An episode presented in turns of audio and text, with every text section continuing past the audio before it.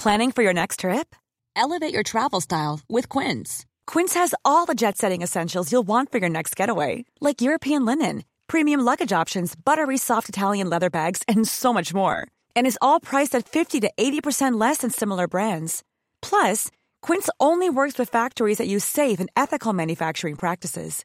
Pack your bags with high-quality essentials you'll be wearing for vacations to come with Quince. Go to quince.com slash pack for free shipping and 365-day returns. Salut, c'est Victoire Tuaillon. Ces derniers mois, avec mon équipe, on a travaillé sur une série exceptionnelle. Ça s'appelle 20 milieux sous ma chair. L'autrice, Caroline Potier, a exhumé des cassettes audio qu'elle enregistrait pour sa meilleure amie lorsqu'elles étaient ados et qu'elle traversait l'enfer, les violences que lui infligeait son père.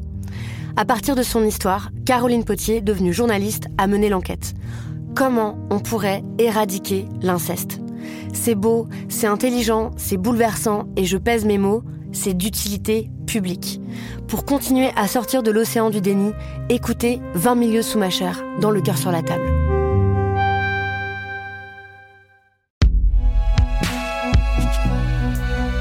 Et si jamais tu te demandes, bah c'est fait par Audio.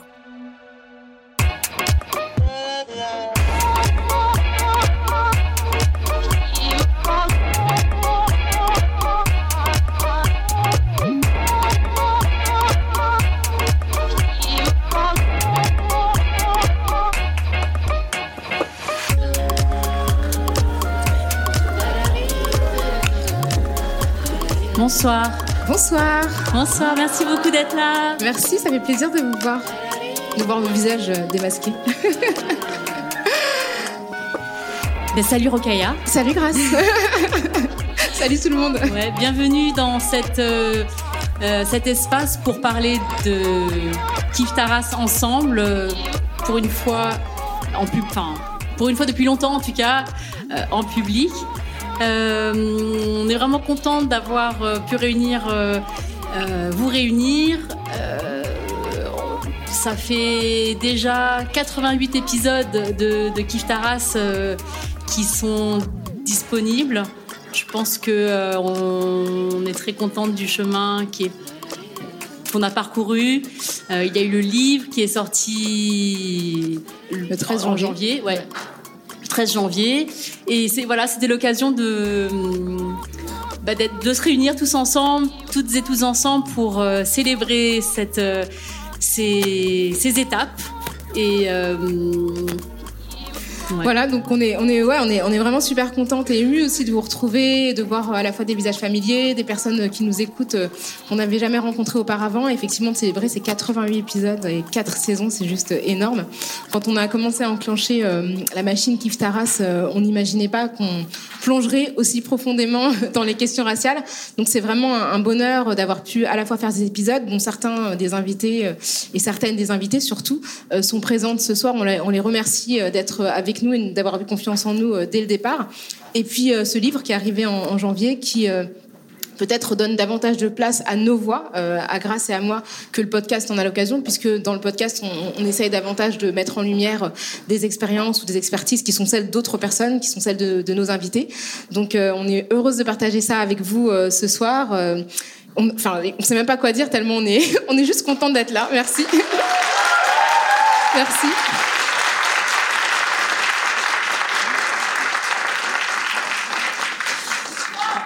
Merci beaucoup. Merci. Ben, on, on était, on, vient de croiser Myriam Levin, qui est l'une de nos euh, invitées dans le podcast et qui euh, nous a présenté euh, et moi en 2015. Donc on fait un grand, on dit un grand merci à Myriam de nous avoir euh, mises l'une sur le chemin de l'autre. Ouais. C'était euh, pour euh, les Yabon Awards à l'époque que tu organisais avec euh, l'équipe des Indivisibles, bah, la En fait, dernière. ouais, c'est ça. Elle t'a interviewée Oui. et elle m'a parlé de cette interview qu'elle avait faite et j'ai fait là, ce serait super de l'avoir dans le jury. Et donc c'est comme ça qu'elle nous a mis en contact. euh, ouais. Ouais. Donc, J'ai encore le mail de Rogaya Diallo où, où- où elle me vous voit. Dit euh, c'est très merci beaucoup de votre réponse. La cérémonie aura lieu en juin. non, c'était vraiment, c'était super, quoi. C'était voilà une super rencontre. Et euh, ce, que, ce que nous disait tout à l'heure Myriam, c'est qu'elle imaginait pas que ça allait donner ça. Mais c'est, voilà, c'est super de, bah voilà. Donc on la remercie euh, d'avoir à la fois participé au podcast et d'avoir vraiment créé euh, cette rencontre, qui est une rencontre amicale, mais aussi une rencontre politique, enfin d'autrice aussi, et, et, qui a donné, enfin voilà, qui nous a donné aussi l'occasion de partager énormément de choses avec vous. Donc c'est, c'est vraiment super. Mais même nous, on s'imaginait pas quand on a commencé, qu'on a fait cette, on a fait un un, pilote en 2018 qui était euh, sous une forme audiovisuelle parce qu'on pensait que ça, allait être une émission de télé en fait euh, et avec Fatima Edbounoua et Samira Ibrahim qu'on embrasse. Ensuite, euh, je me rappelle qu'on on enregistrait au début dans un tout petit studio dans le 11e où Binge, enfin, ils avaient un espace et je me souviens des premiers épisodes où je me disais mais qu'est-ce que je vais pouvoir dire euh, Il y a Rocaille et puis il y a des gens qui ont créé des livres très très intelligents et moi, je finis jamais mes phrases, donc ça va être hyper compliqué. Elles sont très très longues. Il y a des subordonnés et, des.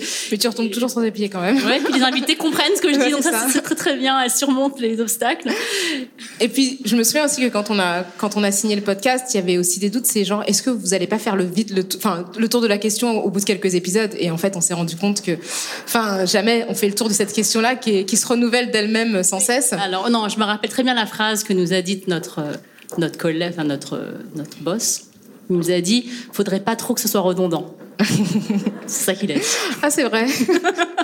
Je dis, non, t'inquiète, ça va aller. C'est une chose qu'on en a, on en a sous le pied. Et euh, voilà, 88 épisodes plus tard, on a encore une liste de 20 épisodes à venir qu'on n'a toujours pas, qu'on n'a toujours pas euh, mise en mise en forme, quoi. Donc, euh, donc, donc voilà, on est super contente. Vraiment, on est, on est très très heureuse. Et ce soir, c'est l'occasion à la fois pour nous bah, de d'échanger avec vous, de vous voir aussi autour du livre.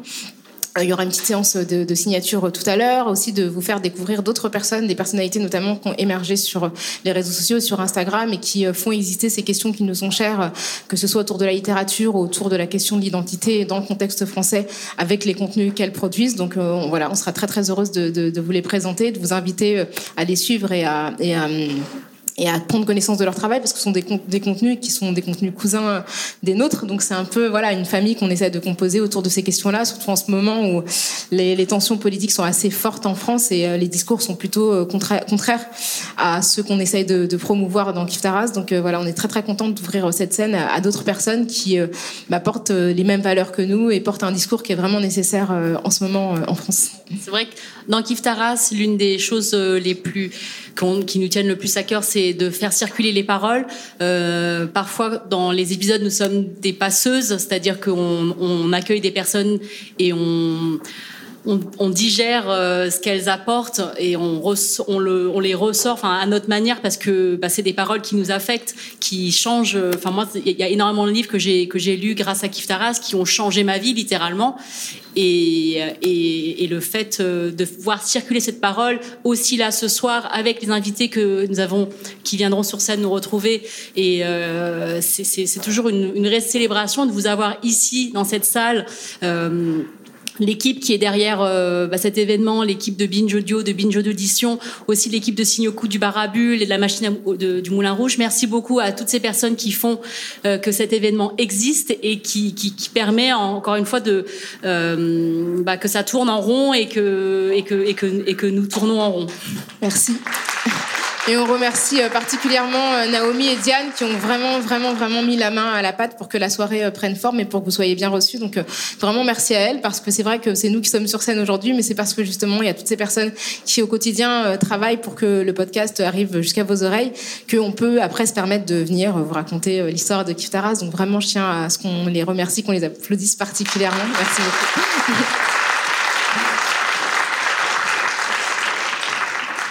Et pour euh, commencer à parler euh, du euh, podcast et du livre, bah, on a voulu donner la parole à des personnes qui bah, s'en sont fait l'écho, qu'on a rencontré, qu'on rencontre pour la première fois ce soir, mais qu'on suivait sur les réseaux.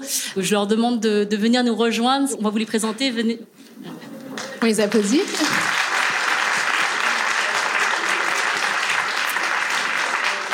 Alors peut-être que vous les connaissez si vous êtes sur Instagram. Ce sont les deux personnes qui sont à l'origine du compte origine.tv. Euh, c'est un compte Instagram qui, ouais, bravo. C'est un compte Instagram qui questionne les identités, notamment à travers les relations euh, filiales, parentales, et qui met en scène des binômes de, parents et d'enfants qui racontent un peu bah, les, stigmates raciaux à travers des témoignages extrêmement intimistes. Donc, euh, je vous présente Tuan. Bonsoir. Bonsoir. Et avec à côté de moi, il y a Shigeki, euh, la cofondatrice d'Origine TV aussi. Bonsoir tout le monde. Bonsoir. On, on, va vous laisser, euh, on va vous laisser le micro. Merci beaucoup d'être euh, d'être avec nous. Je sais, j'espère qu'on a dit tout ce qu'il y avait à dire pour vous présenter, mais en tout cas, merci pour le travail que vous faites et vraiment merci de faire exister ces voix qu'on entend malheureusement de manière vraiment insuffisante. Merci. Merci. Merci pour l'invitation.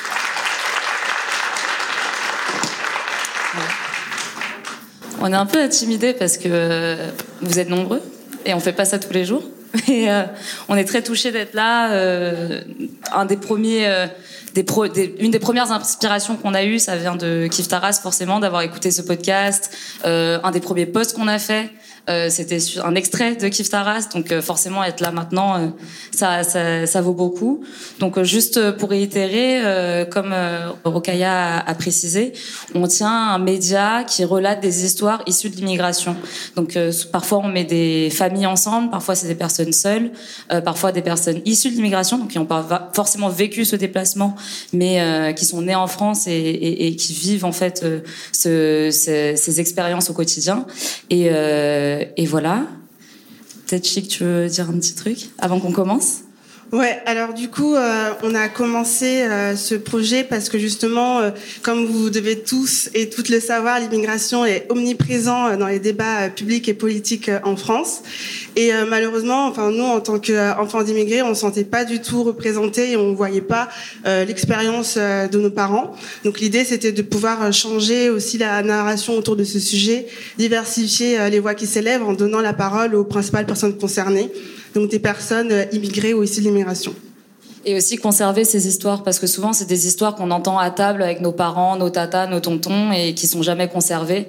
Et en fait, on avait aussi cette crainte que ces histoires elles disparaissent avec eux, et on voudrait les garder près de nous euh, le plus longtemps possible. Euh, voilà. On va commencer l'animation.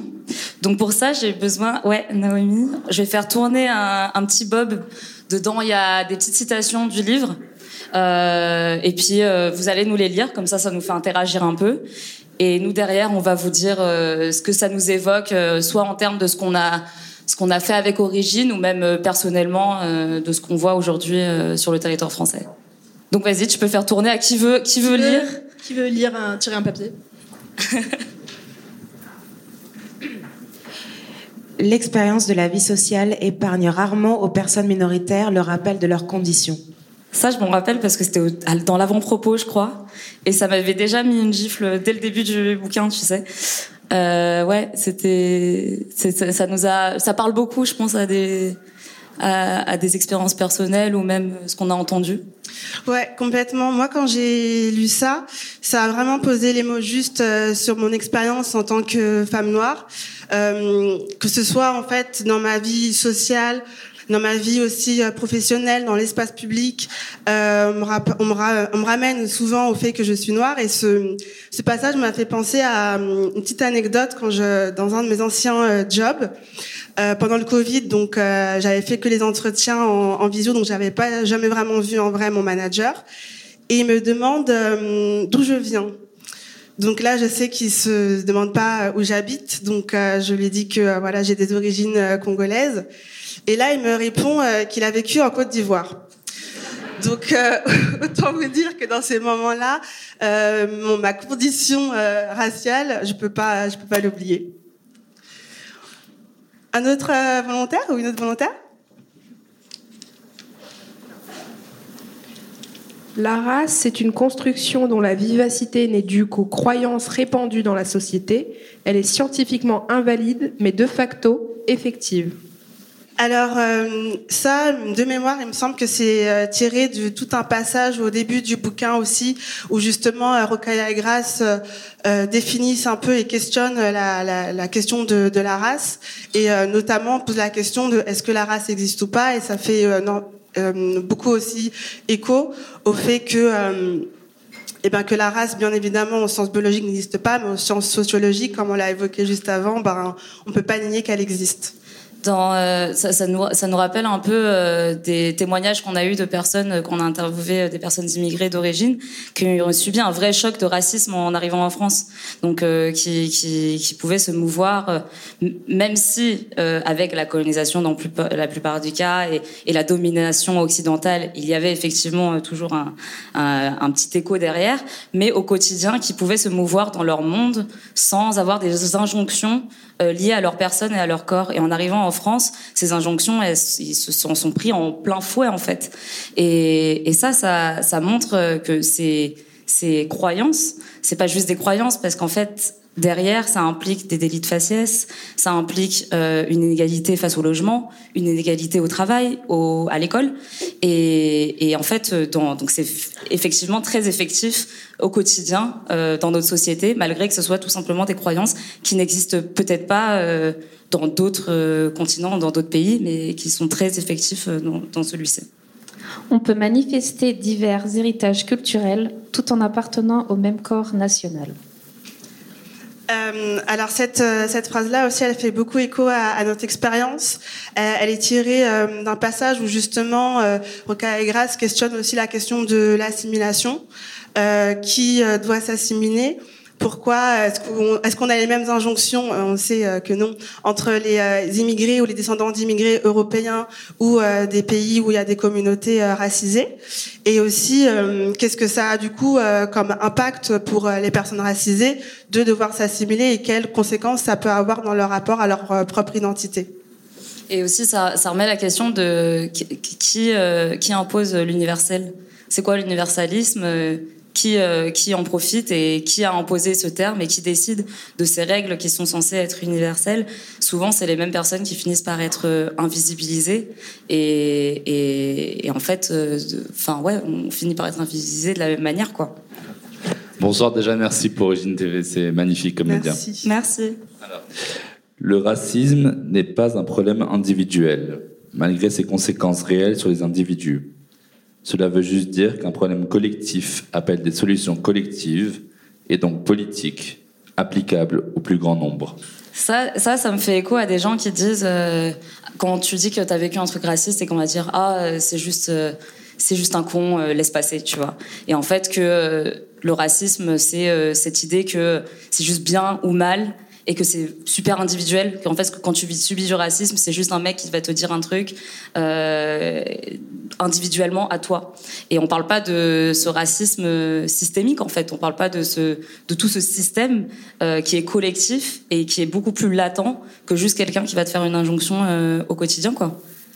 D'ailleurs, je ne sais pas si euh, pour toutes les personnes dans la salle qui ont déjà subi le racisme, vous avez pu observer une évolution. Moi, je sais que quand j'étais plus petite, euh, dans les années 90, c'était beaucoup plus frontal, c'était beaucoup plus des salles noires où les noirs sortent mauvais ou des choses comme ça.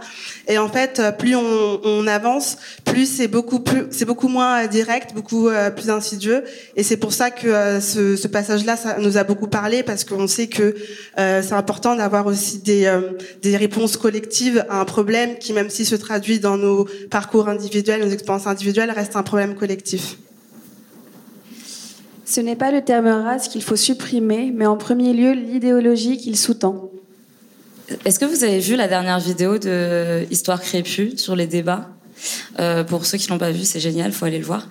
Euh, cette vidéo, à un moment, il y a une question qui se pose sur euh, le terme racisé. Qu'est-ce qu'on pense du terme racisé? Est-ce qu'on est d'accord? Est-ce qu'on n'est pas d'accord? Euh, Mais au final, ça me fait penser à ça, de se dire que en fait, ce terme, idéalement, le terme racisé n'existe pas, parce qu'en fait, si le terme racisé n'existe pas, il n'y a pas de personne racisante. Mais le vrai problème, c'est pas qu'il existe ou qu'il n'existe pas. Le vrai problème, c'est qu'il y a le racisme derrière, l'idéologie du racisme derrière qui existe et qui fait exister ces termes, en fait. Et euh, ça me fait penser aussi, euh, on peut faire le, le parallèle avec euh, le terme féminisme. Je sais pas si ça vous est déjà arrivé, mais il y a certaines personnes aussi qui veulent pas se considérer féministes parce qu'il y a le mot, enfin il y a la même racine que femme, et du coup se considèrent plus comme des humanistes. Mais en fait, l'importance aussi d'utiliser ces mots, c'est aussi de pouvoir définir des réalités qui sont certes pas plaisantes, mais ne pas utiliser certains mots ou supprimer certains mots n'enlève en rien les réalités. Est-ce qu'on a d'autres volontaires? Je sais même plus on a combien de. on en a mis plein en fait. Bonsoir. La laïcité. Ok, la laïcité est et doit rester un principe d'égalité et non d'interdiction. Elle n'est pas censée protéger une conception particulière de l'identité nationale. Ça, c'est du racisme. Ouais, ça c'est du racisme, c'est clair. Euh, ça effectivement, euh, on, le voit, euh, on le voit partout dans les médias. Ce qu'on essaie de nous rabâcher à longueur de journée, pourquoi euh, certaines personnes ont le droit de porter telle chose ou pas, ou pas. C'est ça en fait, c'est exactement ça qui est, qui est en train de se passer, sous couvert de laïcité quotidiennement, sous couvert d'universalisme républicain. Ouais, et euh, comme ça l'a aussi euh, très bien été mentionné dans, dans le bouquin, il y a un passage qui m'a beaucoup marqué. Euh, c'est quand elles évoquent le fait que quand on parle de laïcité, c'est une neutralité de l'État face à la religion, mais pas une neutralité des citoyens. Et, euh, et ça fait aussi énormément écho à des personnes, euh, notamment musulmanes, qu'on qu'on a pu interviewer. Et euh, très récemment, on a interviewé une femme qui porte le voile et qui est très engagée dans les questions anti raciste et féministe et environnementale et qui nous expliquait que euh, ne peut pas euh, faire de marche par exemple parce que c'est pas un endroit safe pour elle et que même quand elle fait des marches féministes, elle se fait euh, agresser par par d'autres euh, personnes qui, euh, qui manifestent. Du coup, c'est vrai que cette notion-là, elle est hyper importante aussi. Elle a été vachement euh, instrumentalisée par les politiques et c'est hyper intéressant la manière dont re, recontextualise et réexplique cette notion de laïcité dire que à l'époque coloniale est trop euh, lointaine pour justifier une dénonciation actuelle n'a aucun sens puisque nous, nous sommes le fruit d'une histoire et les places que nous occupons géographiquement et socialement sont en grande partie liées à ce passé. Euh, Est-ce que vous pouvez lever la main si vous êtes euh, issu, descendant d'un ex-pays, d'un pays qui a été colonisé? Donc ça fait totalement euh, écho euh, à, ce passage où justement euh, euh, Roca et Grace évoque le fait que, que quoi répondre en fait à des personnes qui nous disent qu'on est trop dans le passé, qu'il faut passer à autre chose. Et euh, ce que vous venez de faire explique qu'en fait si on est là aussi, euh, beaucoup d'entre nous, d'ailleurs on n'a pas levé la main, moi, non, moi j'ai pas levé la main mais je lèverai la main ici.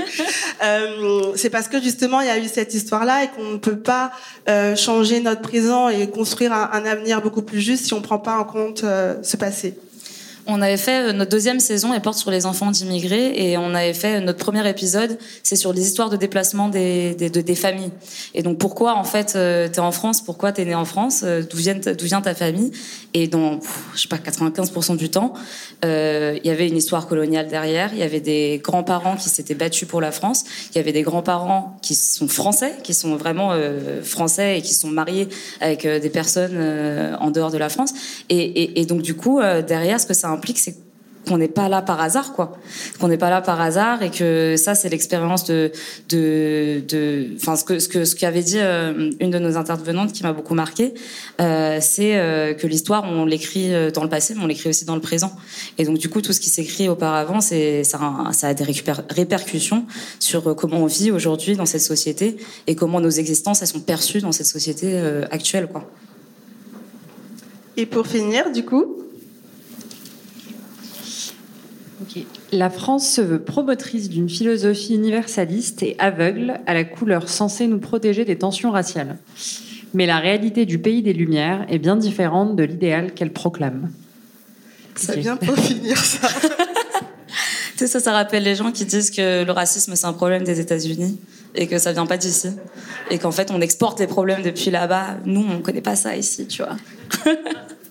Moi, ça me, ça m'évoque aussi. Ben, je pense que la première fois que j'ai, j'ai fait ce parallèle, c'était en écoutant le, le, le, podcast, et c'est aussi quelque chose qui avait été évoqué dans euh, le livre de Françoise Vergès, Un féministe décolonial.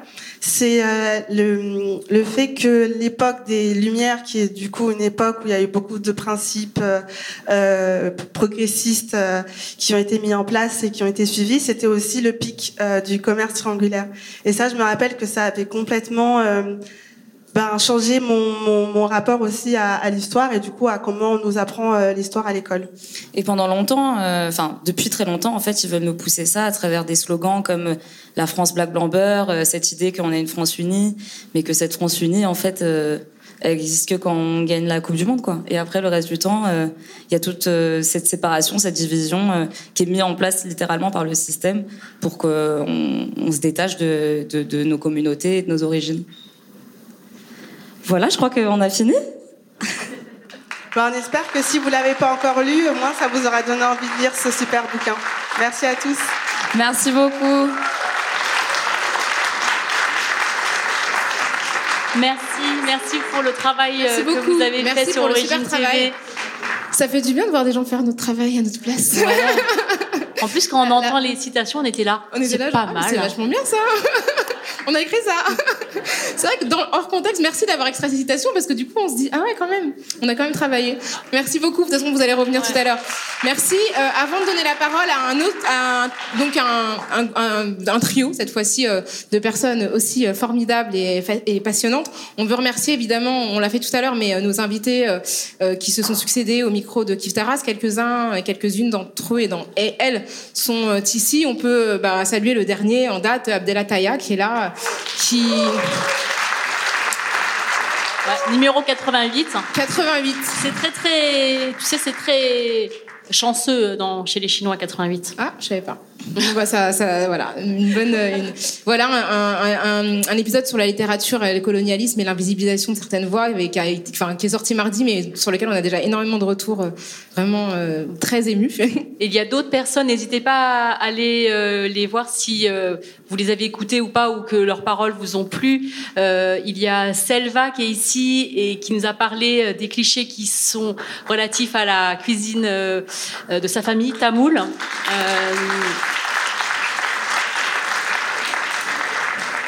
Nous avons euh, Abby Beach qui, je ne sais pas s'il est arrivé, euh, mais eh ben, ouais, elle, elle euh, on a parlé beaucoup avec elle de donc la la décolonisation du dance floor, c'est le, le, titre de son de la conférence dansée qu'elle fait et qui permet d'appréhender aussi beaucoup de ces notions comme l'intersectionnalité dans le cadre de la danse, puisque c'est comme ça qu'elle nous le elle nous l'apporte sur sur le dance floor.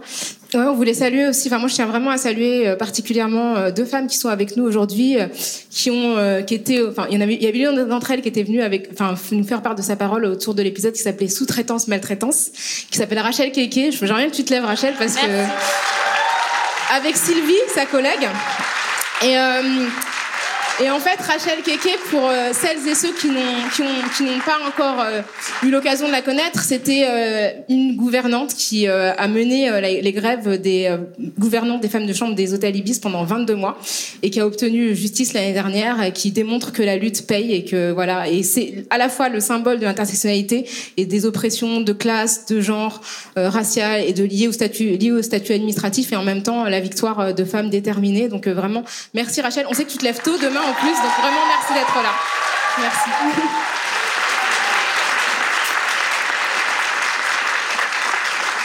Et je voudrais aussi remercier euh, Ina Hunt qui est avec nous ce soir, qui est euh, l'illustratrice qui nous a qui a fait du livre euh, Kif Taras une magnifique nous a donné une magnifique couverture.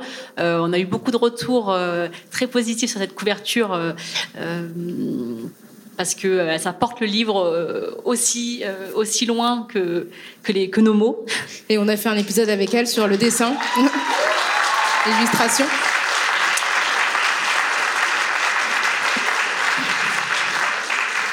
Évidemment, on peut pas citer tout le monde, mais voilà, vous êtes toutes et tous avec nous dans nos cœurs et, et on va. Passer je pense... le micro à nos trois représentantes du, du groupe Overbooké. Est-ce que vous pouvez nous rejoindre, Daisy, Délie. Ah, attention, il y a le, micro. Il y a le, elle se bat contre le rideau. C'est là. C'est là. il est un peu, ouais. Merci d'être là ce soir. Alors, Délie, Daisy et Laura.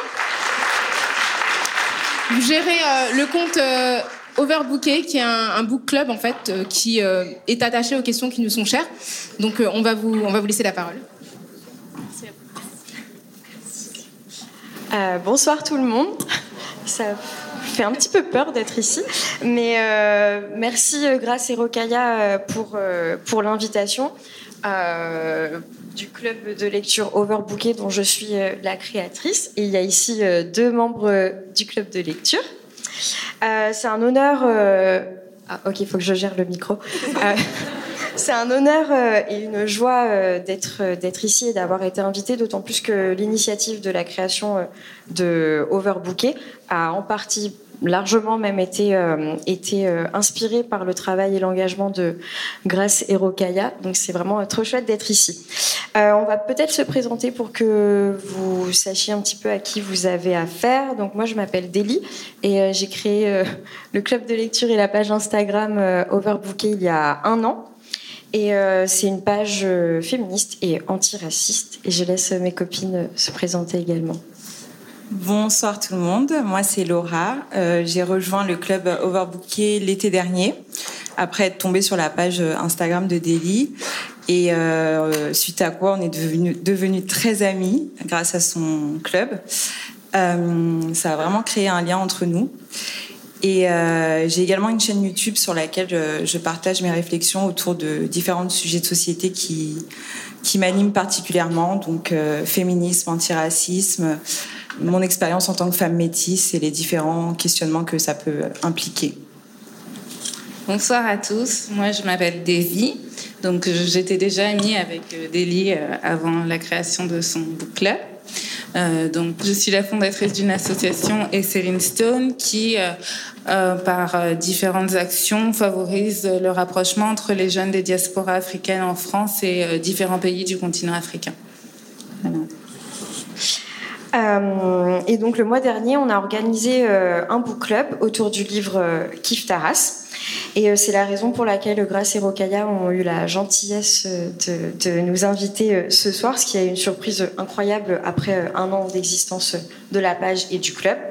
Et, on est ravis de pouvoir parler un petit peu de ce que l'on a dit durant cette session euh, du club de lecture et de célébrer euh, avec vous euh, votre livre parce que c'est l'essence d'Overbooker de prendre le livre pour support, pour discuter, pour échanger, pour réfléchir à tout ce qui ne va pas dans notre société. je crois qu'on est bah, ici tous d'accord pour euh, se dire qu'il y a énormément de choses qui ne, qui ne vont pas. Donc on y parle de féminisme, d'antiracisme, euh, des représentations, de résistance, d'histoire, euh, en, en s'intéressant au point de vue des vraies héroïnes et des héroïnes dont on ne nous parle pas à l'école et euh, chez Overbooké. Pourtant, je ne suis pas une littéraire, mais les livres que l'on y lit nous permettent d'approfondir toutes les questions qui sont abordées euh, par Grace et Rokaya, euh, notamment dans leur podcast, et qui sont, qui essentielles. Donc, Overbooké, c'est un refuge pour les fatigués de CNews, un endroit où on peut réfléchir de façon un petit peu systémique et c'est aussi un endroit qui nous permet de créer du lien social. Comme tu l'as dit, euh, nous on se connaissait euh, déjà, mais euh, le jour où Laura a slidé dans mes DM, on s'est plus, on s'est plus lâché. Pardon, j'ai crié. et donc, enfin, moi c'est mon club de lecture, donc je suis pas forcément très très objective, mais je vais laisser mes copines nous dire pourquoi elles ont rejoint le groupe. Bah, comme je disais, moi je suis tombée sur la page Overbooké l'été dernier et euh, bah déjà, j'aimais beaucoup euh, ce que tu dégageais euh, sur le compte, les, les, chroniques que tu fais de, des livres et le fait que ce soit des lectures assez engagées dans lesquelles je me retrouve. Et, et puis, tu as organisé la session autour du livre de Joey Bourguin, euh, qui parle de, des enjeux de l'adoption internationale. Donc je trouvais que le sujet était hyper intéressant. Et euh, du coup, euh, c'est la première session à laquelle j'ai participé en septembre. Et euh, je me suis dit que c'était l'occasion de rencontrer bah, des nouvelles personnes, d'avoir des échanges avec des gens qui sont animés par les mêmes sujets que moi, parce que c'est vrai que on n'a pas toujours l'occasion d'avoir des discussions, ce type de discussion dans notre entourage. En tout cas, moi, je parle pas forcément de ces sujets-là avec tous mes amis. Et du coup, bah, c'était la première fois que je participais à ce genre d'événement, et c'était super. Et moi, bah, on était déjà, on se connaissait déjà avant. Je voulais vraiment euh, bah, supporter cette initiative qui me, qui me parlait réellement. Euh, C'était l'occasion de découvrir de nouveaux livres, de nouveaux auteurs, autrices, surtout chez Overbooké, euh, de nouvelles personnes, Laura, et d'avoir un safe space et d'avoir des discussions avec des personnes sur la même longueur d'onde, pas type CNews, quoi. voilà. Euh, ouais, donc euh, les livres qu'on aborde dans le cadre du club de lecture reprennent bien souvent des thématiques qu'ont abordées euh, et Grace dans leur podcast. Et on a d'ailleurs eu euh, pas mal d'invités qui ont également été les leurs, dont euh, Jennifer Padjemi, Julie Bourguin, euh, Lou et Nanténé Traoré. Je sais que Lou est ici, qui tient la page La Charge raciale. Euh, et ça, c'est un petit peu la marque de fabrique de, notre club de lecture, c'est d'avoir les autoristes qui, viennent. Et on a également aussi reçu Paula Nakaona, qui est l'éditrice de, de Bourguin. Et donc vous voyez un petit peu l'ambiance de Overbooké, c'est tout à fait l'ambiance pour recevoir, euh, pour parler en tout cas du livre euh, Kif Taras. Je vais vous expliquer un petit peu ce qu'on a fait dans le cadre du club de lecture. Euh, déjà, j'ai soumis au vote plusieurs livres et le livre Kif Taras a largement fait l'unanimité, donc c'est celui qu'on a choisi pour, pour notre session. On a eu de très très beaux échanges dans le cadre de ce, club de lecture. Pour le déroulé de la session, on a, a essayé de, répondre à la question que Grace et Rokaya vous posez toujours en début, en début de session, donc à savoir si on se situait sur le plan racial. Et euh, je vais laisser mes copines répondre pour me dire ce qu'elles qu en ont. Euh, oui, bah du coup, euh, moi j'ai répondu à, ta question. Euh, j'ai parlé du fait notamment que euh, c'était pas toujours évident de se situer euh, sur le plan racial en tant que personne issue d'un métissage blanc-noir et que ça a impliqué beaucoup de questionnements tout au long de ma vie et je pense que c'est pour toute la vie. Et euh, bah, c'est notamment euh, un des sujets que j'ai le plus abordé sur ma chaîne, parce que je trouvais qu'il n'y avait pas beaucoup de témoignages sur ce sujet-là. Et, euh, et puis donc aujourd'hui, je me situe, enfin, je m'identifie en tant que femme métisse qui se reconnaît dans les deux côtés. Et, et pour moi, je suis pleinement les deux parce que pendant longtemps, j'ai dit que j'étais à moitié noire, à moitié blanche. Mais pour moi, en fait, c'est être les deux à la fois. Donc voilà. Et de mon côté, ben, je me suis située rapidement en tant que femme noire. Mais euh, c'est vrai que ce qui a paru évident lors euh, de notre club de lecture, lors de notre session, n'a pas forcément été évident toute ma vie. Et que je me suis vraiment construite en tant que femme noire, pas en France, mais au cours de mes études, j'ai eu l'occasion d'aller au Canada. Et c'est là où j'ai vraiment eu une nouvelle manière d'appréhender mon identité, de, comprendre euh, mon identité autrement en tant que femme noire et de vraiment l'affirmer et, d'en être fière et de, le revendiquer euh, de retour en France. Et euh, moi, pour ma part, je pense que je me retrouve assez dans ce que, dans ce que dit Laura. Donc ça, c'est la manière dont on a commencé euh, la session du club de lecture. Et ensuite, euh, on a parlé de tout plein de choses et je crois qu'on était toutes euh, d'accord pour dire que le, votre essai qui reprend votre podcast, nous, on est un peu nés avec Rokaya et Grace, mais il y a quelques années, enfin, je pense que c'était plus difficile pour les personnes racisées de s'identifier de pouvoir discuter de telle ou telle thématique parce qu'il n'y avait pas les ressources et les personnes qui, qui, le faisaient et qui étaient euh, visibles. Donc en tout cas, nous, on a pu s'identifier à pas mal d'anecdotes qui sont euh, évoquées dans l'essai. Euh, bah, c'est vrai qu'on avait parlé notamment d'un passage, moi, qui m'a qui m'a marqué dans le dans l'essai. Et euh, j'avais d'ailleurs posté en story Instagram, ça avait fait pas mal réagir les gens.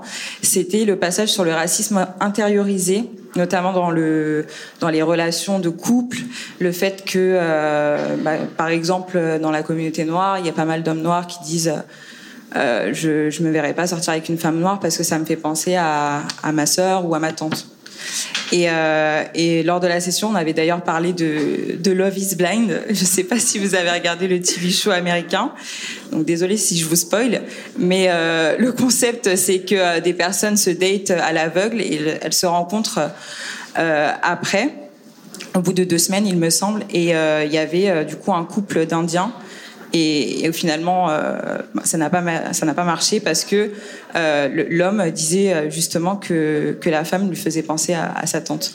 Et du coup, on a on a échangé à, propos de ce sujet-là. Et, et ouais, j'ai beaucoup aimé le fait qu'on parle aussi de, racisme intériorisé parce que, comme le disait euh, Origine TV, il y a aujourd'hui, on est, c'est un racisme qui est très insidieux et certaines personnes se rendent même pas compte qu'elles sont elles-mêmes euh, racistes. Pour ma part, c'était le passage sur euh, le double discours sur le communautarisme. Ça m'a fait penser au moment où je créais mon association, donc j'avais beaucoup de questionnements, notamment par rapport au fait vis-à-vis de comment l'association allait être euh, reçue, recevoir, reçue par le public. Et je pense que j'avais beaucoup intériorisé euh, tout ce qu'on peut dire de péjoratif lorsque des minorités se rassemblent pour euh, bah, construire quelque chose euh, de beau. Euh, et euh, c'est vrai que j'ai dû beaucoup réfléchir et j'ai réalisé, comme le passage du livre le, le dit, qu'il y a certains types de communautarisme qu'on nomme en tant que tel et qu'on, auquel on, se dit que c'est pas possible, on, y met des attraits très négatifs, alors qu'il y a des communautarismes de fait en France qui se passent, qu'on ne nomme pas forcément et qui sont perçus comme, euh, comme positifs. Et je me suis dit que, à partir de ce moment où j'ai réalisé ça, que j'allais euh, poursuivre mon projet comme euh, je l'envisageais et que j'allais pas questionner cette partie de, du projet. Ouais, merci les filles. Vraiment, en dernier point. Euh, j'ai une amie qui est, qui est blanche et qui souhaitait d'abord s'inscrire à la session, mais finalement ne l'a pas fait en me disant que elle avait commencé à, lire le livre, mais qu'elle se sentait pas à l'aise et euh, qu'elle avait l'impression de, de, se faire engueuler en fait euh, en, lisant l'essai. Et finalement, elle a fini le livre et elle est revenue vers moi la semaine dernière pour me dire qu'elle en fait euh, elle avait compris énormément de choses et qu'elle allait le relire pour essayer de, comprendre ce qui l'avait dérangé et, de travailler là-dessus. Donc euh, ça c'est quand même super cool de savoir que vous avez euh, cet impact là. Et bon, je pense qu'on a bientôt fait le tour, mais juste pour dire que ben la déconstruction et la compréhension euh, ne sont ne sont jamais acquises, mais par contre la discussion elle est toujours utile. Donc euh, les initiatives de Grace et, et Rokaya sont essentielles et elles nous font non seulement du bien, mais en plus elles permettent de faire, je pense, euh, germer d'autres initiatives comme celle de Origine.tv, comme la chaîne de, de YouTube de Laura, Pop Laura d'ailleurs sur les réseaux sociaux, et, euh, et, avec le projet euh, de Daisy aussi. Même si c'est à une plus petite échelle, je pense que c'est utile et euh, puis ça nous fait du bien. Et, et en tout cas, grâce à Rokaya, vraiment, je le redis, mais merci pour tout ce que vous faites et de nous avoir invités parce que vous, vous nous faites vraiment du bien. Donc vraiment, merci beaucoup. Merci, merci.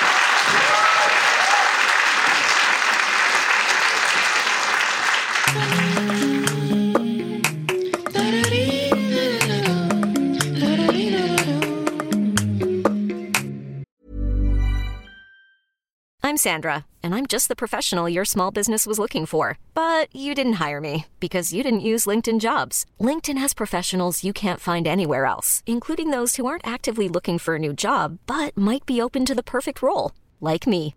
In a given month, over 70% of LinkedIn users don't visit other leading job sites. So if you're not looking on LinkedIn, you'll miss out on great candidates like Sandra. Start hiring professionals like a professional. Post your free job on linkedin.com/achieve today.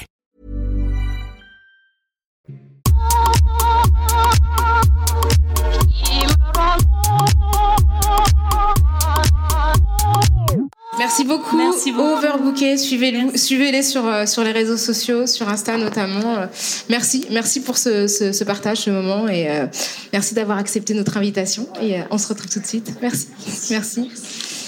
Et on a profité pendant la pause pour croiser d'autres personnes qui avaient été invitées. Euh, on a croisé euh, Kevin et François du Chip, que vous devez connaître, euh, le Chip. Et euh, voilà, donc on est très contente de les.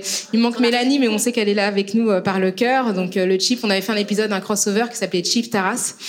Et euh, qui était un- ouais, c'est ça.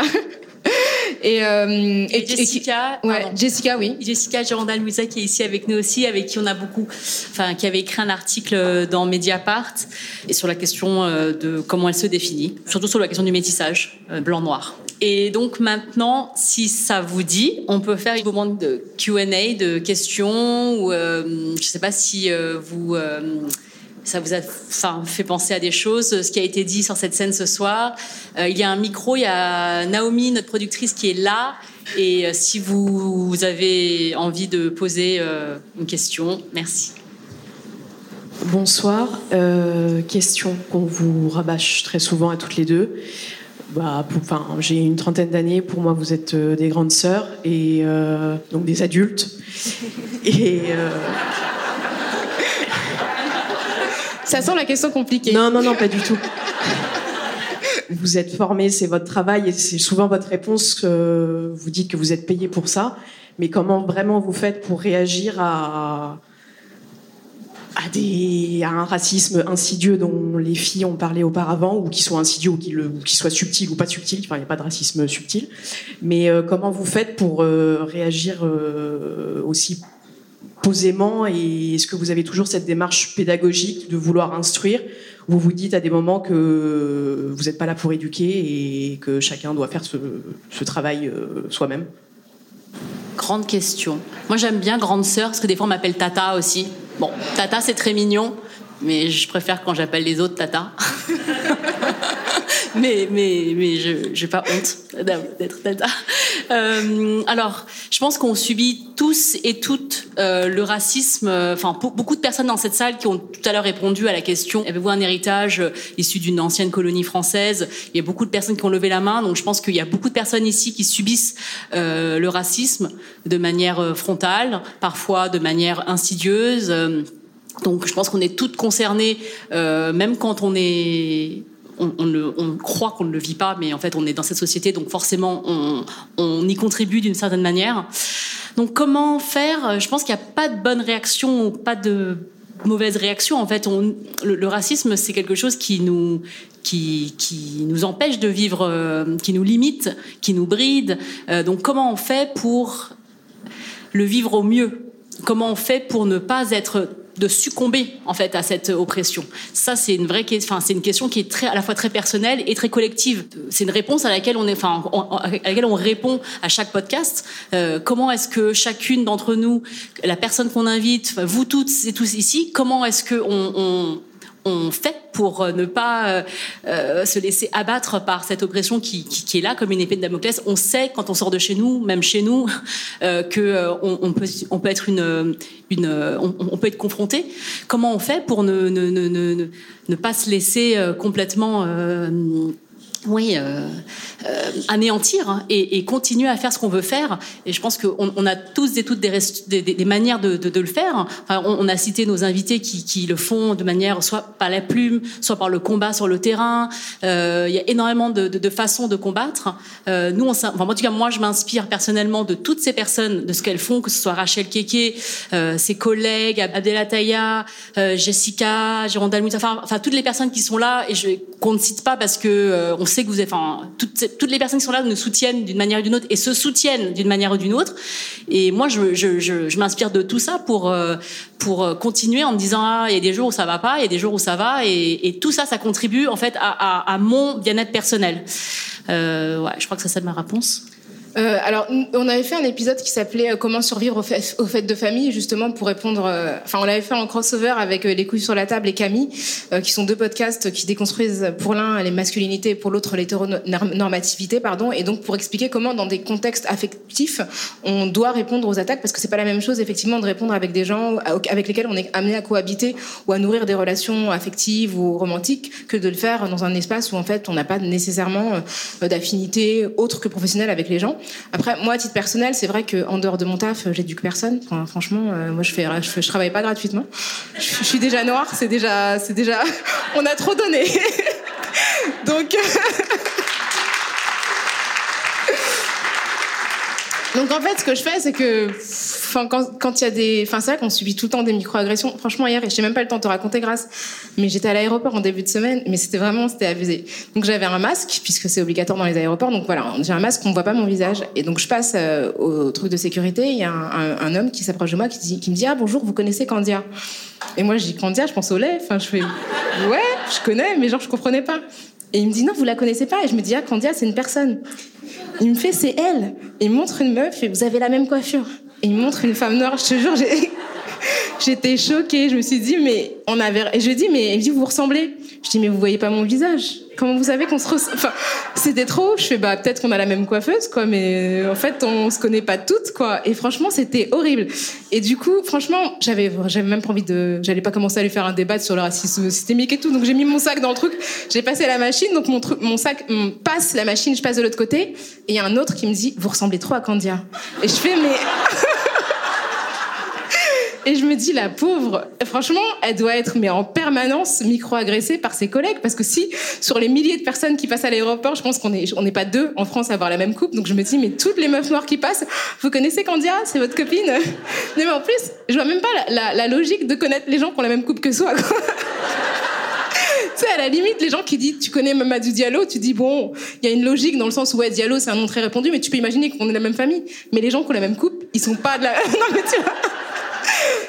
Donc moi, franchement, dans ces cas-là, je, franchement, je remets mes écouteurs, j'avance et je me dis, cette personne, c'est un cas désespéré, je vais pas faire son éducation, quoi. Donc, euh, j'essaie vraiment de, voilà. Et du coup, j'essaie de, bah, j'en fais du, du, bah, du coup, c'est super intéressant à déconstruire, quoi. Donc, moi, c'est vrai que c'est des, des contenus que je peux après On réutiliser. va faire un épisode sur. Candia. Je pense qu'on pourra l'inviter. on va l'appeler, on va, la, on va- ouais, on va essayer de la sauver de ce. Combien ce de fois ça vous est arrivé, Candia? C'était vraiment fou, quoi. C'était incroyable. Donc, euh, dans ces cas-là, j'essaie de me dire, bon, enfin, de décrypter, de me dire que ça peut faire du, voilà, de, de, de, de la matière, en fait, pour, pour un petit peu travailler. Mais honnêtement, dans le quotidien, il y a tellement de trucs de dingue qui se passent que c'est trop d'énergie, en fait, à dépenser. Et en fait, comme je le fais déjà beaucoup professionnellement, et je le fais, enfin, souvent, on me dit, ouais, comment vous faites sur les débats, etc. Tout, ce que je dis tout le temps, c'est que j'essaie pas de convaincre les gens autour de la table, mais les gens qui me regardent. Et je me dis, je suis journaliste, j'essaie vraiment de donner une information qui soit intelligible et pour que les gens, en fait, qui me regardent de A à Z comprennent ce que j'essaie de dire. Donc c'est comme ça que j'arrive à me concentrer et que même si on m'interrompt dix fois, je continue, euh, voilà, à, essayer d'aller jusqu'au bout de ma phrase parce que je me mets vraiment à la place des gens et je me dis, il faut vraiment que les gens qui nous regardent, même s'il y a une personne qui est d'accord avec moi, arrivent à comprendre ce que je dis et à éventuellement euh, bah, que, ça, lui serve si c'est un sujet qui lui importe. Donc c'est un peu comme ça que je fais. Alors, quand on est devant sa télévision, on trouve que c'est peut-être simple. Mais moi, l'autre jour, j'étais avec Rokaya sur un plateau et ça s'est hyper mal passé. on était avec Eric Nolo et Eugénie Bastier alors, du Belge. Et on était, on est venu en plus en mode, euh, on était détente quoi. On était, on, est- et, euh, on était contente. Enfin moi, de, qu'en fait, on était contente que le livre euh, puisse avoir une, une, une existence sur une émission comme la leur, parce que ça peut peut-être entrer dans des foyers qu'on n'atteindrait pas nous-mêmes, tu vois. Mais ça, c'était vraiment beaucoup d'espoir, je pense. Et en fait, et on s'est, ils, ont dit tellement de choses. En l'espace de 10 secondes, il y avait tellement de choses à déconstruire et qu'il fallait choisir, en fait, euh, la chose la plus, la plus pertinente et c'était impossible. Et donc, en fait, on a décidé de rire. Non, mais quand, quand elle a dit, moi je crois le seul racisme systémique qui existe vraiment, c'est le racisme anti-blanc. Franchement, On était perdus. On, était perdus. Franchement, j'ai regardé Grâce et j'ai rigolé. Je me suis dit, mais c'est pas sérieux en fait. Tu as dit possible. sérieusement Non, Sérieusement, en plus, Eugénie, Eugénie c'est ce que vous pensez là, elle est sérieuse. non mais j'étais là genre la meuf bourgeoise du 7 qui t'explique le seul racisme qui existe, c'est le racisme anti-blanc. Mais c'était, franchement, j'étais, j'étais estomaquée. Mais on- après, on a rigolé parce que c'était trop fou en fait. C'était. euh, Mais en tout cas, c'est un exercice très très difficile que de de choisir euh, en fait euh, parmi les inepties qui, se- qui, qui se succèdent à notre oreille une chose euh, qu'on a envie de enfin on, on a 20 secondes en fait donc enfin c'était vraiment très difficile donc c'est un travail que tu fais qui qui te demande qui tu dois être épuisé quand tu sors de ces trucs là. Merci pour la question. Est-ce qu'il y a d'autres d'autres questions? Ou réactions hein bah oui. Est-ce que Eugénie Bastier est dans la salle? Bonsoir Kaya, bonsoir Grèce. Euh, en fait, j'aurais une question, c'est, elle est très simple. C'est, est-ce qu'on peut guérir du racisme? Pour quelqu'un qui a atteint du racisme, est-ce qu'on peut guérir? Alors moi je répondrai en deux temps. C'est que hum, si on considère que le racisme est une maladie, en fait on considère que c'est une anomalie qui est peut-être individuelle, alors que je pense que c'est une idéologie qui est structurelle et qu'en en fait on est tous affectés, quelle que soit euh, notre condition raciale, on est tous affectés et on est tous empreints de ces préjugés-là. Donc je pense que c'est pas une réponse individuelle à savoir il faut pas guérir des gens, mais il faut guérir la société.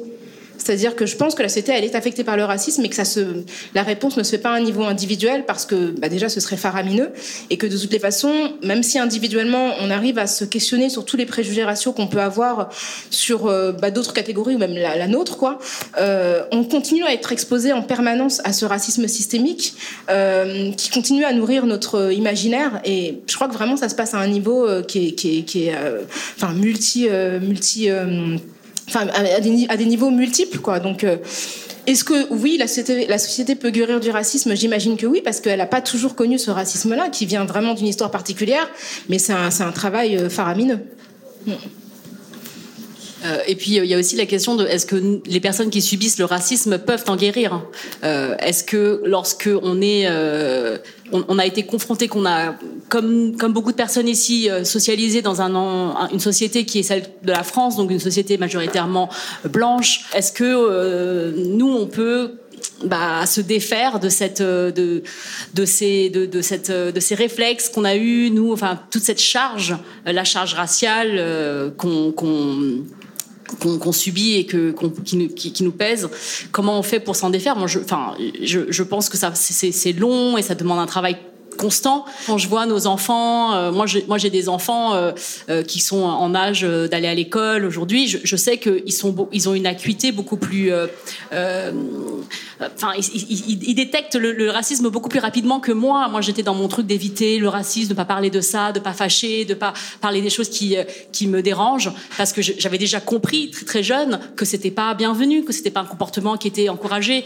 aujourd'hui je vois bien que mes enfants moi sur le sexisme, le racisme des choses dont on parle à la maison ou que euh, tout de suite il dit mais pourquoi ça c'est comme ça ça n'a aucun sens et, et, je pense que et parce que et parce que autant qu'on le fait on le défait donc ouais, je pense qu'il y a beaucoup d'espoir. Je pense que si on est là aussi ce soir, c'est parce qu'on a cet espoir-là et qu'on a envie de, de, de, continuer à le diffuser. Euh, mais oui, merci à tous les efforts qui sont faits dans cette salle pour, euh, pour en ce sens. Bonsoir. Alors je vais poser ma question. Donc euh, j'ai beaucoup apprécié l'épisode des César So White avec euh, Alice Diop.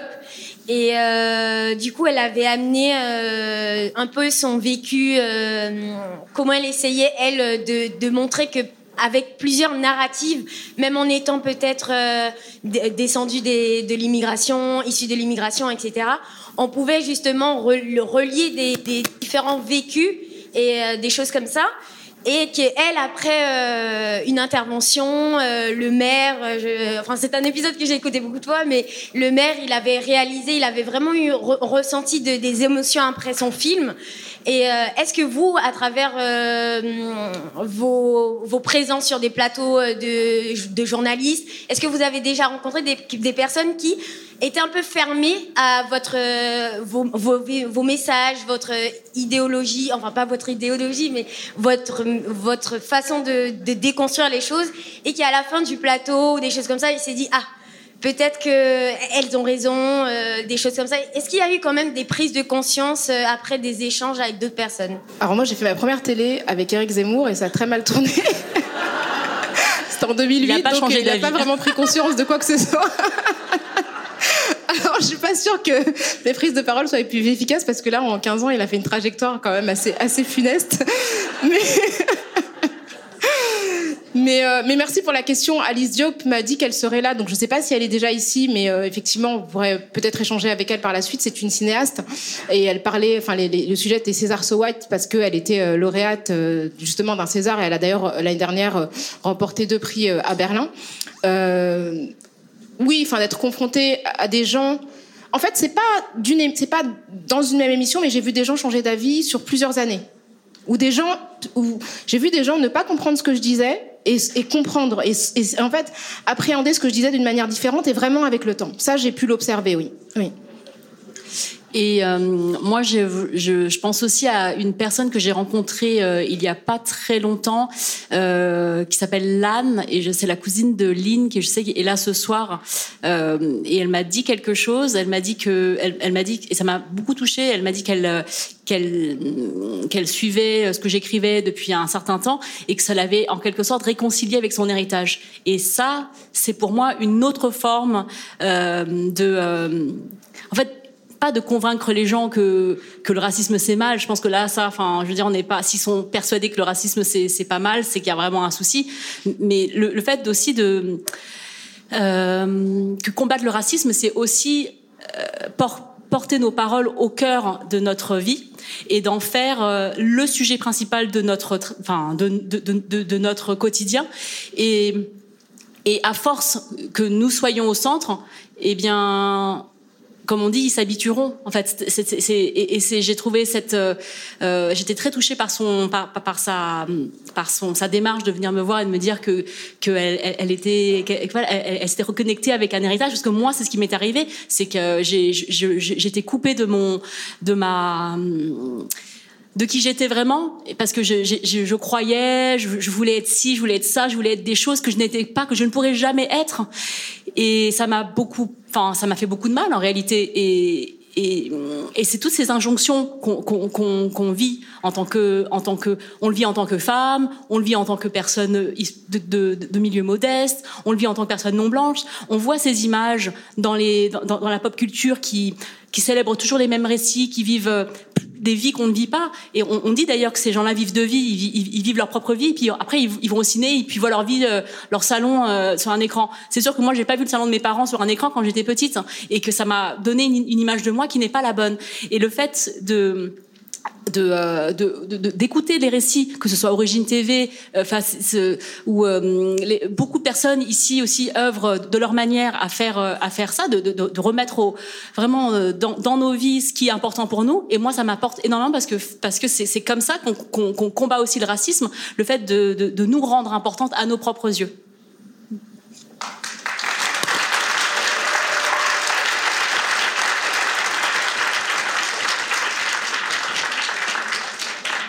Alors, oui. Bonsoir. Alors, euh, ma question, c'est, euh, je suis un peu plus haut. Donc ma question, c'est, euh, vous avez parlé des enfants, et de toute façon, vos podcasts, ils sont pour nous adultes.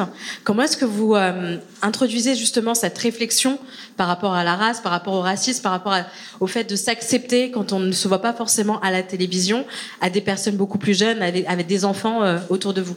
Euh, alors je vais je vais euh, répondre en tant que maman euh, maman et après Rokhaya pourra répondre en tant que tata. Alors moi mes enfants euh, en fait je décide pas de leur en parler parce que je pense que j'en parle tout le temps.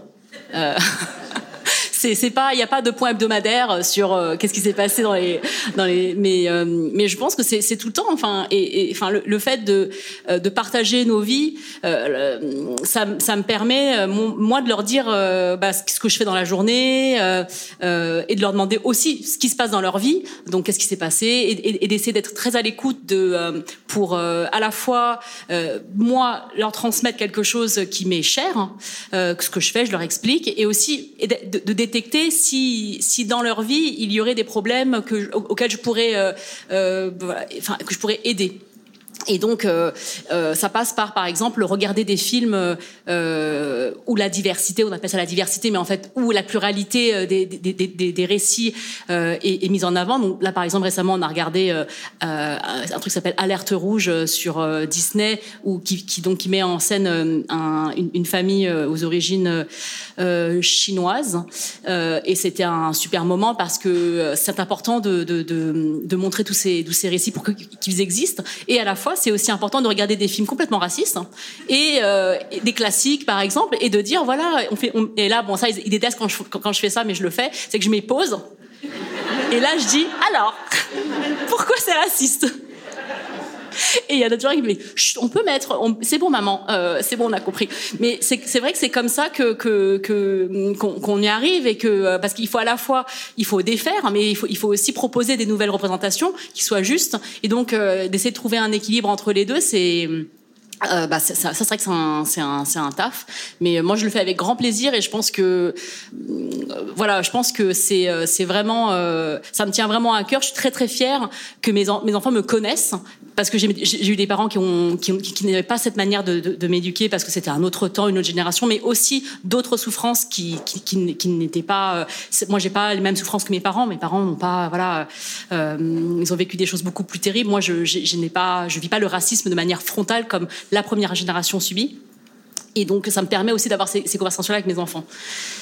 Et si je peux ajouter, enfin, je pense que tu as, bien décrit la relation qu'on peut avoir avec euh, ces enfants et puis la manière dont on peut les éveiller, euh, à la fois à l'importance de la représentation pour des groupes qui sont minorés et puis l'éveil par rapport à des situations qui peuvent être euh, racistes. Et puis aussi, on avait fait un épisode avec Laurent Safou sur euh, la question de, de la représentation dans les ouvrages, enfin dans les livres, en fait, tout simplement pour enfants, dans la littérature jeunesse. Et ça aussi, c'est une vraie question de trouver des contenus culturels, des productions culturelles, au-delà effectivement du cinéma et de la télévision, qui puissent permettre aux enfants de se sentir bien. Euh, avant même de, comprendre, parce que c'est vrai que bah, l'idée c'est pas non plus de les angoisser, parce qu'il y a suffisamment de choses angoissantes dans le monde, en leur disant qu'ils seront exposés à des difficultés euh, multiples, mais aussi de leur permettre de se sentir euh, légitimes, de se sentir valides dans une société qui peut les reconnaître à certains endroits. Donc essayer effectivement de promouvoir auprès d'eux des, productions qui mettent en avant une multiplicité de récits, de- de- d'apparences physiques et dans lesquelles ils peuvent se retrouver. Bonsoir Okaya, je suis là. Merci pour l'invitation d'ailleurs. Merci d'être venu. Avec plaisir, enchanté, grâce. Ouais, euh, la, la petite question que je voulais vous poser, sans forcément entrer dans un, dans un grand débat euh, politique on nous incitait à voter pour telle ou telle personne, euh, mais on est quand même à l'approche des présidentielles. On voit qu'il y a aujourd'hui, voilà, les, les, les candidats qui ont réuni les 500 signatures, il n'y a pas beaucoup de diversité, que ce soit sociale, culturelle, sexuelle ou raciale. Mais néanmoins, j'aurais été curieux de savoir s'il y a un discours ou un personnage politique dans lequel euh, vous vous inscrivez plus ou moins sur la question raciale, où vous vous dites ben, peut-être que là, euh, je me reconnais un peu plus que, que sur d'autres. Voilà. Euh, c'est dur là. Et franchement, le 10 avril, Ouais, c'est- désolé, c'est hein. c'est mon anniversaire. Donc honnêtement. On va faire une soirée électorale chez Rokaya Diallo. J'ai envie de passer une bonne journée. non, franchement, c'est difficile. hein. C'est-à-dire que j'ai l'impression qu'on on- on est plus dans le, le, moins, le moins grave, en fait. C'est c'est plus ça, en fait. C'est celui qui est, qui est le moins... Parce que, voilà, c'est ça. Qui fait le moins peur. Qui est- Mais ils ont tous des dossiers incroyables, en fait, sur, euh, sur les questions raciales, sur les questions de, de genre, enfin, sur toutes ces questions-là. Certains ont fait des progrès, mais ils reviennent de très loin, quoi. Donc, euh, voilà. Il y en a même un qui a repris un chapitre de notre livre et il a dit l'intersectionnalité divise le féminisme. On l'avait mis, on l'avait mis ça. c'est vrai. c'est vrai, donc euh, c'est compliqué. Hein. c'est vraiment difficile là. C'est bah, 2027. hein. Non, c'est- compliqué parce que après on ne demande pas évidemment euh, une espèce de perfection comme ça de tous les candidats, mais c'est vrai que les questions qu'on soulève, elles sont pas super existantes quoi. Euh, que ce soit les questions raciales d'ailleurs ou la question, les questions migratoires, et on a pu voir euh, voilà comment récemment tout le monde a compris euh, que le droit de migrer était un droit humain. Enfin c'est c'est c'est fou quand même euh, comme ça a mis du temps. Donc ouais c'est c'est pas c'est pas simple. hein. C'est- Mais c'est vrai que dans ma, dans ma réflexion sur la personne pour qui je vais voter, je suis obligée de ne pas incorporer, je ne choisis pas en fonction de, de leur. Euh, de leurs propositions sur cette question-là, parce qu'il n'y en a pas. Euh, donc, euh, je suis obligée de faire abstraction de ça pour faire mon choix. Et euh, en espérant qu'une fois que c'est fait, ça sera pas trop, euh, pas trop grave. Mais c'est vrai que c'est pas, pas idéal en réalité. euh, mais il y a vraiment besoin d'une. Enfin, toutes les personnes qui sont en politique doivent s'éduquer sur ces questions-là. Et, et, et je, je crois que ça s'est pas fait, puisque. Euh, Non, c'est pas fait. Non. Voilà, malheureusement, on peut pas mieux répondre, mais euh, je pense que chacun fera ce qu'il peut ou elle peut en son âme et conscience euh, le 10 avril. Mais là, c'est des questions difficiles. Merci en tout cas, merci beaucoup. Merci. Bonsoir à toutes deux. Euh, merci beaucoup pour, euh, pour cet événement. J'ai une question par rapport, euh, voilà, comment votre, le travail que vous menez dans le cadre de Kif Taras euh, a été réceptionné par vos aînés, notamment vos parents? Est-ce qu'ils vous écoutent? Qu'est-ce qu'ils disent?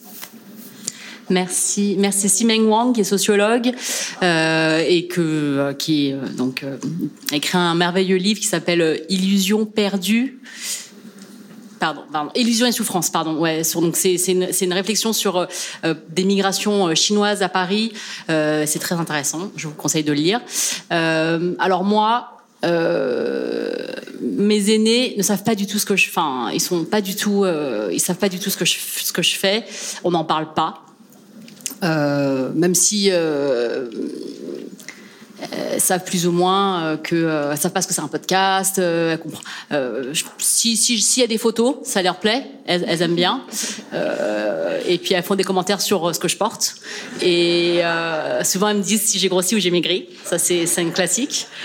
Euh, donc c'est pas euh, un soutien. Enfin, le- en tout cas, mes aînés euh, qui sont maintenant en, fait de plus en plus âgés, c'est pas, c'est plus le soutien que je recherche pour mon travail. C'est-à-dire que autant hein, quand j'étais plus jeune, il fallait que, enfin, il fallait que je me sente validée euh, de la part de ma famille.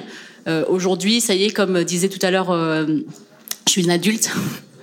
Et donc, je ne cherche plus à. Ça m'a pris un peu de temps de d'être sûre de me dire bon bah c'est sûr que c'est sûr qu'elle pense que pourquoi elle cherche des problèmes comme ça, euh, de pourquoi elle parle de ça, il y a plus de problème, on est intégré, euh, tout ça. Mais euh, mais voilà, je, je me fais je ne je ne parle pas de ça pendant les dîners de famille. Alors ouais, merci. J'ai oublié de présenter la personne qui m'a interpellée. Je sais pas si c'était ouais, t'es- euh, Wissem Belgassem euh, qui m'a interviewé, enfin interviewé, qui m'a inter- euh, et qui a répondu à mon invitation, qui est auteur euh, d'un livre euh, qui est très très bien aussi, qui s'appelle Adieu ma honte, sur euh, justement la question de l'homosexualité quand on est un homme musulman et footballeur. Donc c'est vraiment voilà un récit. qui est aux intersections de plein de questions et voilà c'est quelqu'un qui a vécu à la fois en Angleterre, en France, donc a un regard extrêmement complexe sur la question. Et euh, pour répondre, euh, moi, ma mère elle regarde tout ce que je fais. Elle regarde tout. Elle m'envoie des textos en direct, genre ta veste est froissée. Enfin. Et, euh, et en fait, à chaque fois que j'ai des trucs, elle fait des listes de gens, enfin, qui m'ont, qui, qui m'ont, avec lesquels ça s'est mal passé en débat, et a pris en fait contre eux pour que.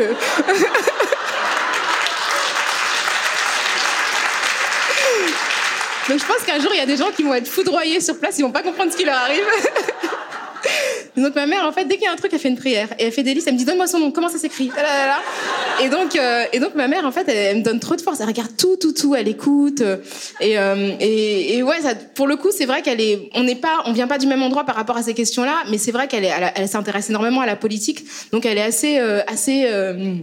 Assez présente et toujours au courant de qui a dit quoi, etc. Donc c'est assez, assez drôle d'avoir cet accompagnement, mais c'est vrai que dès que j'ai un peu la pression quand j'apparais publiquement, parce que c'est toujours oui, euh, c'était quoi ce maquillage euh, C'est toujours des, réflexions et vraiment en direct, c'est-à-dire que moi j'ai des pop-up pendant que je parle de la crise ukrainienne, genre euh, ta boucle d'oreille est à l'envers. Donc ouais, elle surveille, elle surveille, mais en même temps, voilà, ça, franchement, ça remet tellement les pieds sur terre, quoi. C'est tout d'un coup, voilà, ça, ça, ça, ça permet de garder un ancrage par rapport à, par rapport à tout ce qui peut survenir dans l'espace public, quoi. Bonsoir. Euh, je vais essayer de faire une question très courte. Je suis là. Oui. Bonjour. Euh, qui renvoie quand même à une très longue histoire. Quelle articulation aujourd'hui entre la question des quartiers populaires, de la ségrégation raciale et de la lutte euh, contre le racisme telle que vous pouvez la mener toutes les deux?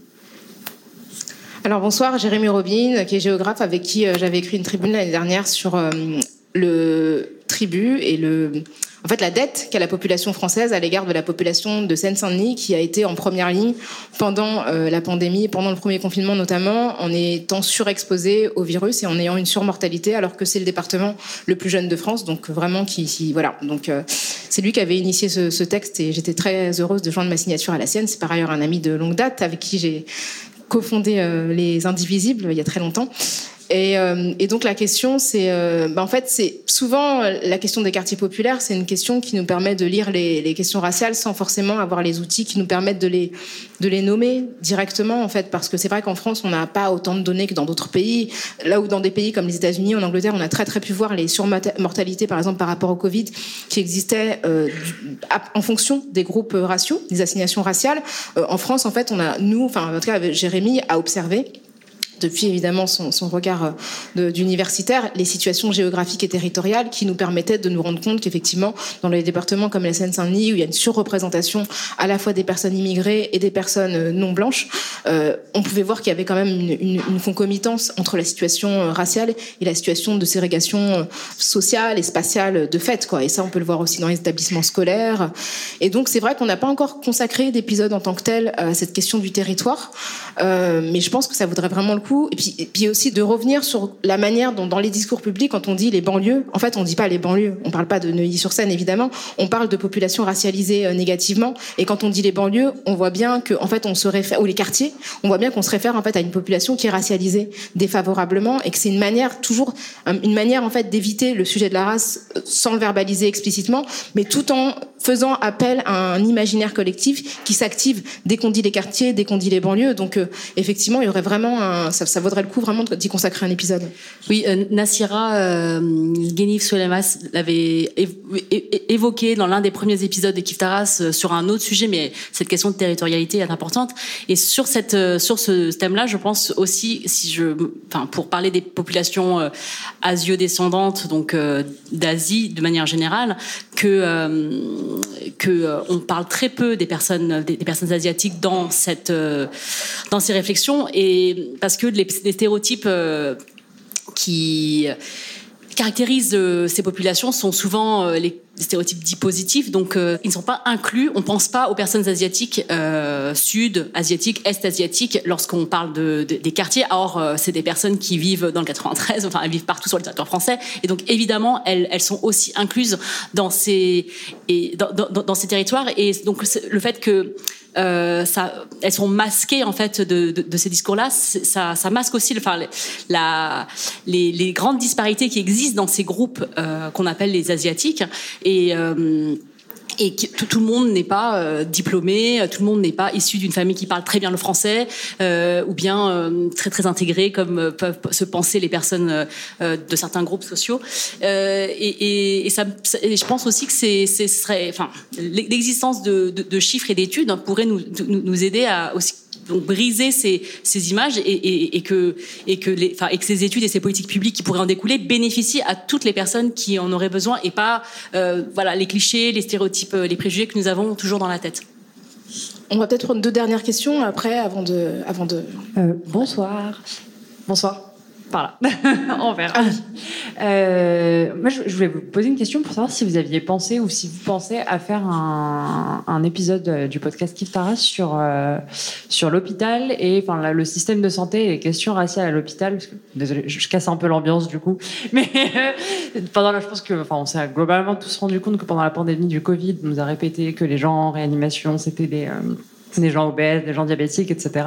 Mais en fait, là, enfin, pour moi-même travailler à l'hôpital, la réalité, c'est que ces gens-là sont souvent des gens euh, quand même d'origine, euh, enfin, racisés, d'origine étrangère, avec tous les problèmes logistiques qui se sont posés, euh, les familles qui pouvaient pas venir en réanimation, faire les traductions, euh, et, euh, et, je pense, ouais, une peut-être un sujet dont on a pas, euh, pas assez parlé a posteriori et, de ces problèmes-là, ben, que ce soit d'interprétariat, de traduction et même de représentation des questions raciales à l'hôpital, je pense, enfin, on n'en parle pas souvent et c'est, je pense, un problème qui mérite d'être soulevé. Donc euh, voilà.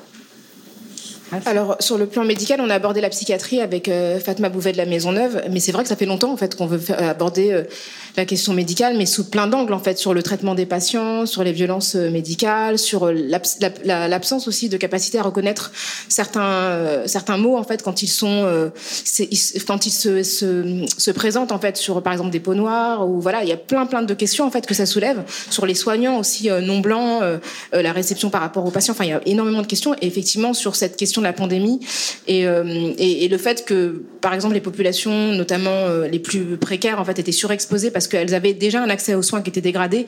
Et donc, évidemment, il y avait davantage de, conditions favorables à l'exposition au virus, puisque c'était des gens qui, en moyenne, étaient moins bien soignés. Et donc, voilà, nécessairement, mais on n'a pas eu l'occasion, on n'a pas encore forcément trouvé d'interlocuteur, mais surtout. C'est vraiment une question qu'on pourrait explorer en longueur, quoi. Parce qu'en fait, je vous explique comment on fait Kiftara, c'est qu'on a une liste de sujets sur un drive qui est extrêmement longue. Et donc, il y a des sujets comme le racisme médical qui sont là depuis 4 ans. Comme, alors, un autre thème qu'on nous demande souvent, c'est le racisme intercommunautaire, qui est aussi sur la liste. Et euh, dans Kiftara, ce qu'on ce ce qu'on aime aussi, c'est d'accueillir une parole euh, euh, de quelqu'un qui nous parle d'expertise et d'expérience. Et souvent, sur ces thèmes-là, ce qui, ce qui, en fait, on se dit, on n'a pas la personne parce qu'en fait, il n'y a pas une personne qui. Il faudrait qu'il y ait plusieurs personnes. Il faudrait que ça, ça, prendrait du temps.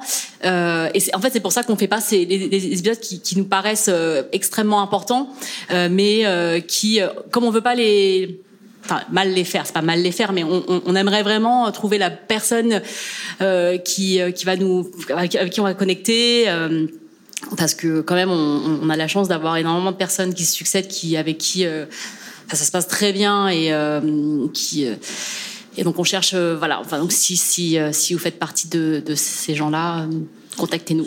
Oui, c'est ça. Après, on prend aussi les recommandations. S'il y a des gens qui sont justement dans ce domaine-là, qui à la fois sont soit soignants, soit, enfin, et qui ont une expérience et qui eux-mêmes sont, par exemple, euh, voilà, euh, des personnes non blanches, ça peut, ça peut aussi, euh, ça peut aussi nous aider. Mais c'est vrai qu'on a une liste qui doit faire 15 pages de sujets. On a tout le temps plein d'idées. C'est pareil, le colorisme, ça fait des années qu'on y pense, mais on cherche aussi une interlocutrice ou un interlocuteur. Donc, on a plein de sujets en suspens. Parfois, on cherche des personnes, tout simplement, qui sont à même de nous en parler et d'apporter quelque chose au sujet qui, qui permettrait aux gens qui nous écoutent de ce moi, documentaire. Moi, il y a un sujet que je voulais faire et qu'on n'a toujours pas fait, c'est les prénoms. J'aimerais beaucoup Ah, qu'on parle grave. des prénoms. Oh en là plus, là, tu m'as envoyé un tweet l'autre jour et en plus, on s'envoie des tweets Ah oui, dans une ça. forme complètement euh, Moi, je mets des étoiles dans le WhatsApp. Où en fait, euh, et, euh, et donc, euh, voilà, j'aimerais bien Ah, faire sur ça. les prénoms, ça c'est vraiment fou, ouais. C'est un vrai. Comment sujet. on traduit les prénoms, comment euh, on s'appelle, comment on s'appelle chez soi, comment on s'appelle dehors, comment on s'appelle au travail. Enfin, Ouais. Moi, c'est c'est toute ma vie, ça, les prénoms. voilà. On apprend une dernière question. Oui, rebonsoir. Euh, donc moi je suis donc Jamal derrière la voix derrière le podcast euh, Jeans euh, qui traite des identités sexuelles, euh, des identités tout court arabes et ou musulmanes. Euh, et donc euh, je, je travaille surtout sur les questions d'islamophobie, de racisme, d'homophobie, etc.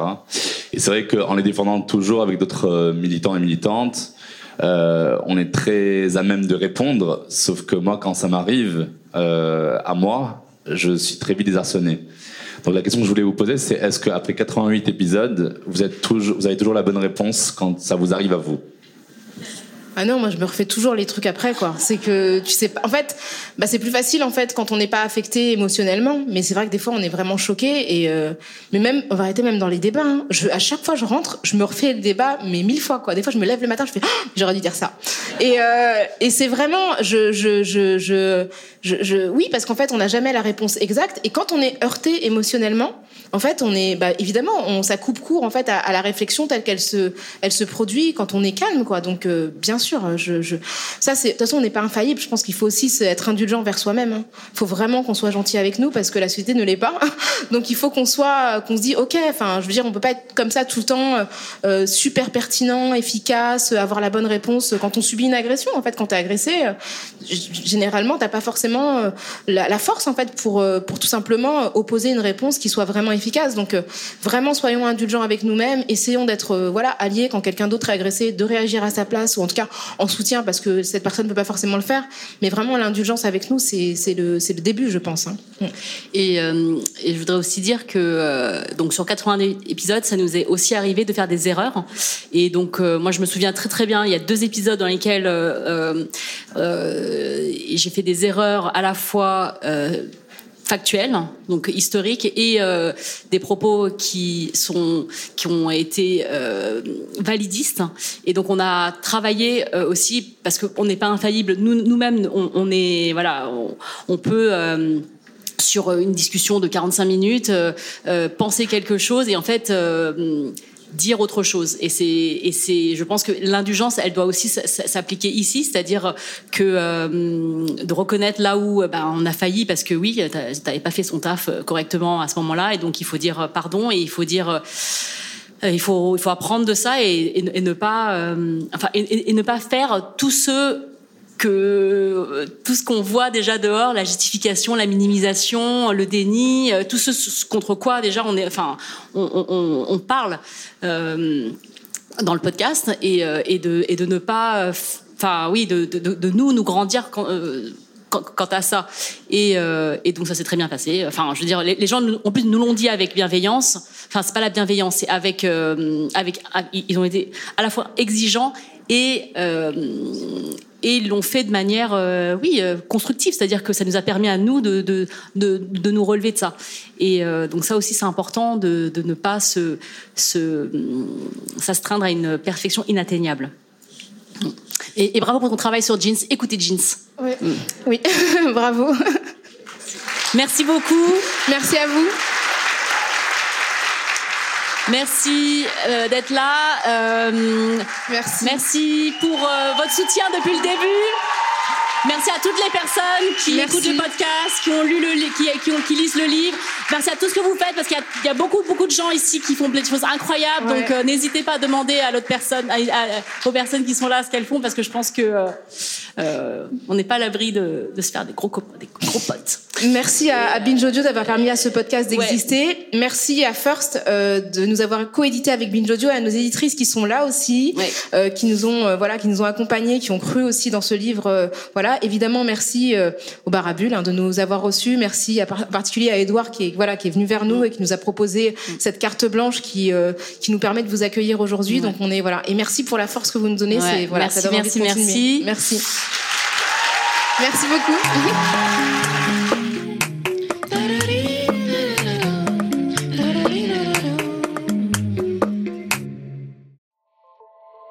Salut, c'est Sinamir du podcast L'Affaire. En 2016, je suis monté sur un bateau de sauvetage en Méditerranée et ce que j'y ai vu n'a pas changé. En tout, depuis 10 ans, on compte même près de 30 000 morts sur cette mer.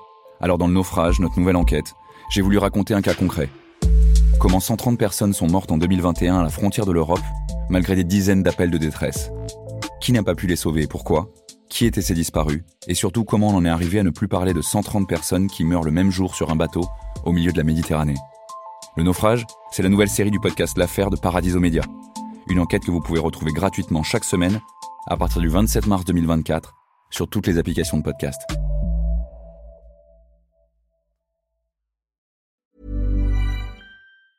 Hey, it's Paige DeSorbo from Giggly Squad. High quality fashion without the price tag. Say hello to Quince.